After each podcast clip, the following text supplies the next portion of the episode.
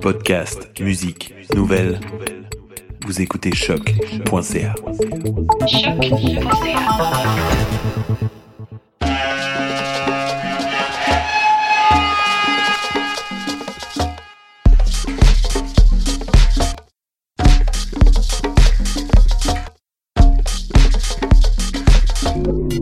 Vous écoutez Mutation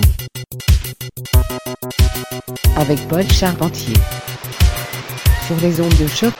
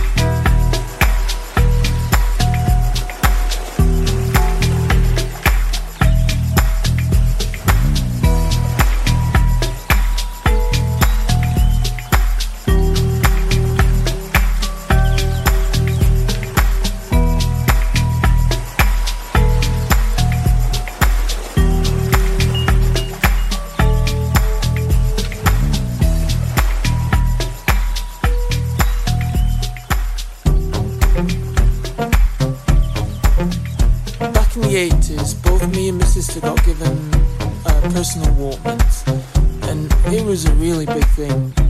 I mean, for both of us, but it was especially a big thing for my sister.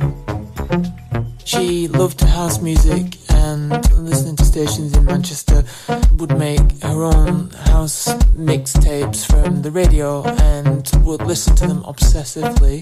When she could make her own cassettes and play them over and over, she would dance endlessly in her bedroom. Loves dancing, has